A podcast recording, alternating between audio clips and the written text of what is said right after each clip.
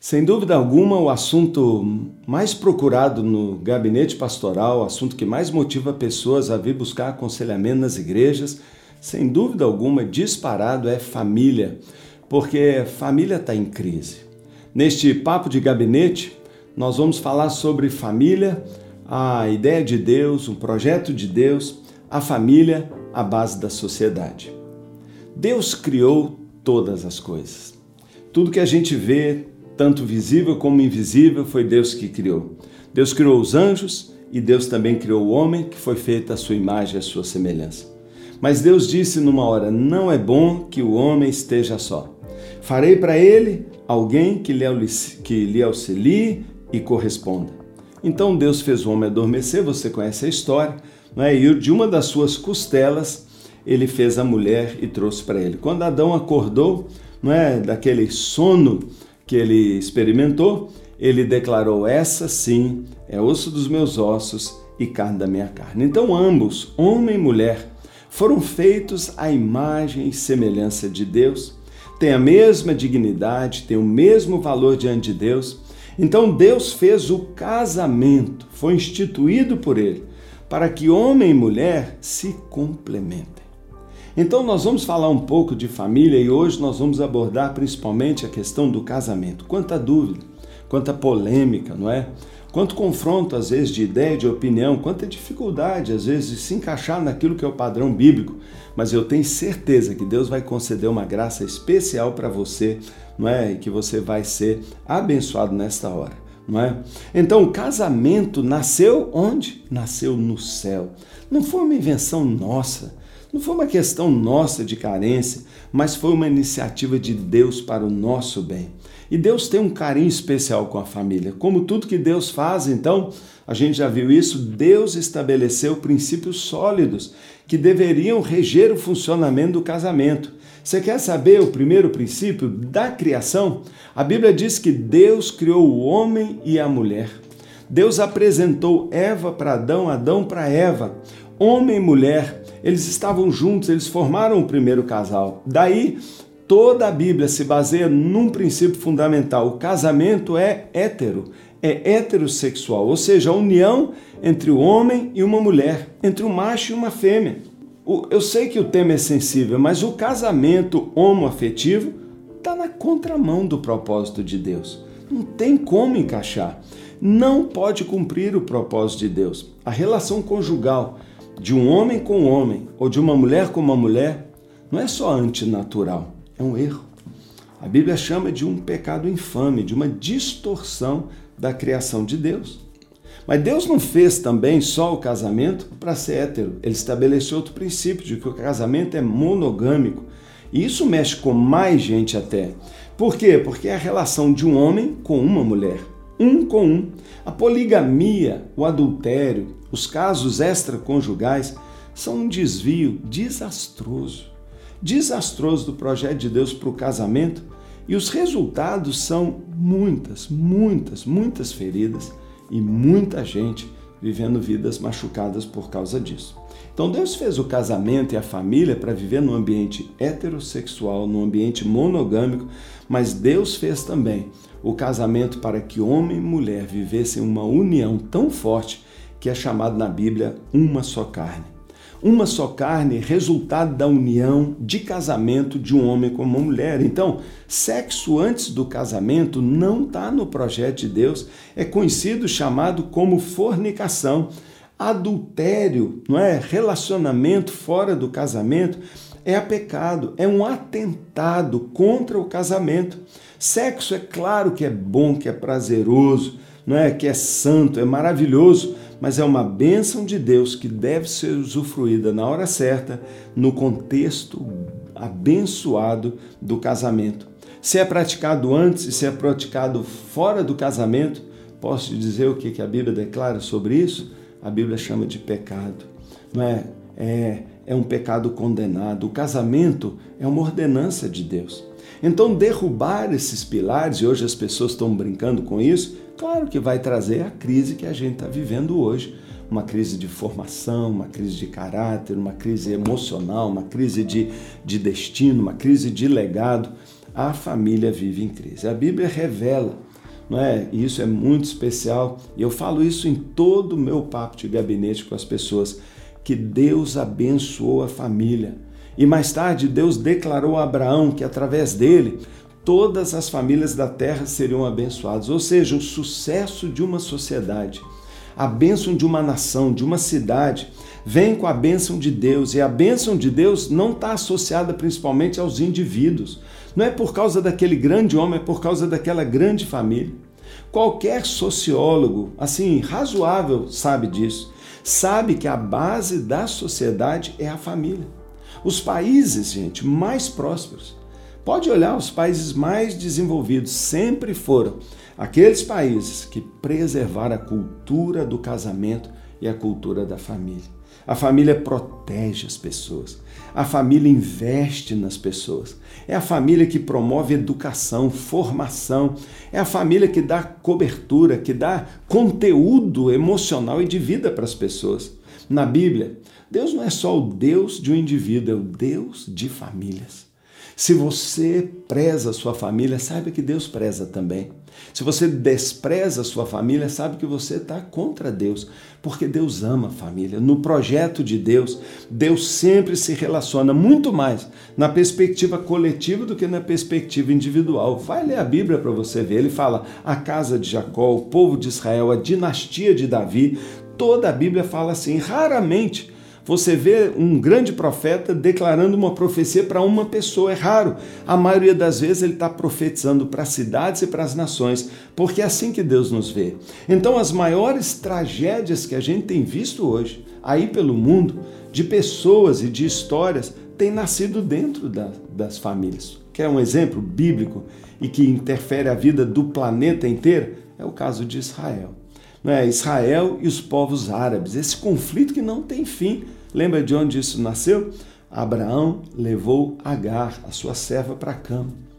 Ele praticou adultério, infidelidade com a sua esposa, mesmo que consentido, ele não podia ter feito isso. Ele quebrou um princípio de Deus. Tudo bem, nasceu um garotinho que não tem nada a ver com isso. Não tem nada a ver. Mas o que, que a Bíblia diz depois disso? Que a da descendência de Ismael gerou-se uma contenda com Isaac para sempre. Então, de um divórcio, de uma crise familiar, não é? de assim de, de, de, uma relação de infidelidade, gerações e gerações e gerações após geração, sabe que isso virou uma guerra, quase uma guerra mundial. Por quê? Porque os problemas sempre começam na família. E às vezes o que você está vendo na sua família hoje veio da sua família anterior do seu pai, veio de uma história, de um comportamento familiar que muitas vezes a gente herda e que a gente precisa aprender nessa nossa nova, nova, novo nascimento, nessa nossa reeducação em Deus, a deixar essas coisas para trás. Por isso a Bíblia diz: as coisas antigas já passaram, agora tudo é novo. Agora eu quero dizer para você que você fique atento que há muitos inimigos conspirando contra a família, não é? Por que será, hein? Por que será? Porque o casamento, ele tem um lugar no coração de Deus. O, re... o, casamento é a maior revelação da bondade e do amor de Deus pelo homem. O casamento desenvolve gente saudável, gente segura. O casamento desenvolve gente crente, gente que tem direção. Deus colocou pais aqui na terra, cuidando dos seus filhos, e pai e mãe junto, como agentes de bênção e de proteção, e que lançam seus filhos como flechas direta para o alvo. O diabo não pode tocar a Deus, ele não pode. E porque ele não pode tocar a Deus, ele quer atingir a Deus, indiretamente ferindo e sangrando quem Deus tanto ama, sua criação, as famílias. Literalmente eu posso dizer para você, gente, a família sangra. A família sangra por causa da droga, a família sangra por causa da depressão, da angústia, a família sangra por causa das separações. É incrível, é incrível.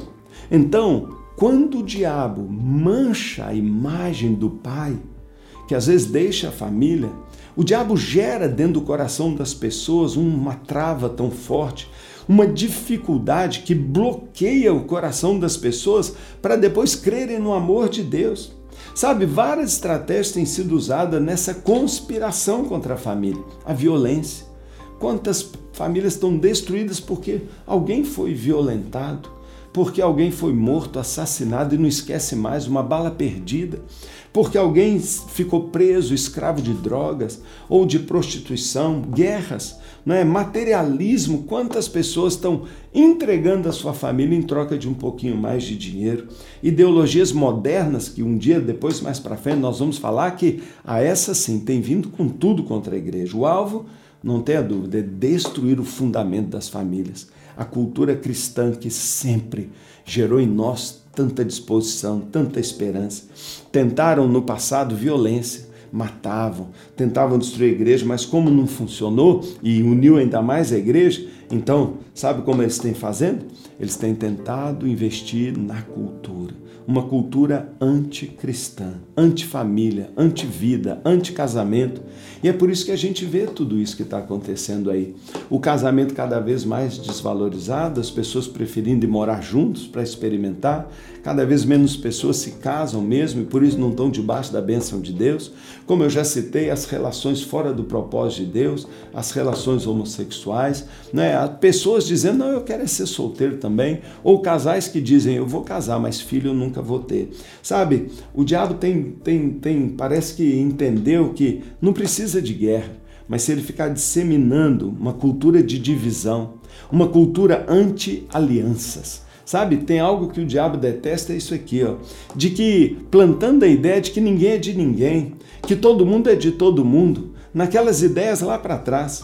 Sabe, o filósofo italiano Antonio Gramsci, ele dizia assim: a família oprime o indivíduo e impede a sua felicidade. Sabe o que que por aí está se disseminando? É que a família é contra você, que pai faz mal, que viver numa casa. Então, cada vez mais novo, jovem pensa o seguinte: quando eu tiver um dinheirinho, eu saio de casa, porque eu quero ser livre. E o que, que isso tem acontecido? Uma geração inteira vai se perdendo, não é? Vai se perdendo. E por causa desse tipo de pensamento que eu citei, surgem esses movimentos que a gente vê hoje aí, né? Por causa disso que é que a gente observa? A perda progressiva daquele sentido sagrado que havia na família e no casamento. Lembra lá quando a nossa avó dizia: é a minha família? É a quebra da aliança. Cada dia mais está fácil se divorciar e a aliança, ó, virou descartável. A diluição do sentido da cerimônia de casamento e muita gente hoje nem quer mais ir na igreja casar, troca tudo por um show, uma festança numa praia qualquer em que as pessoas vão lá se divertir, mas o casamento não tem valor. O desprezo do casamento, não é? E hoje, por isso mesmo, porque o casamento vai se desvalorizando, cada vez mais aumenta o número de divórcios, não é? Cada vez está mais fácil se divorciar, basta você ir num cartório com 30 minutos pagar uma taxazinha.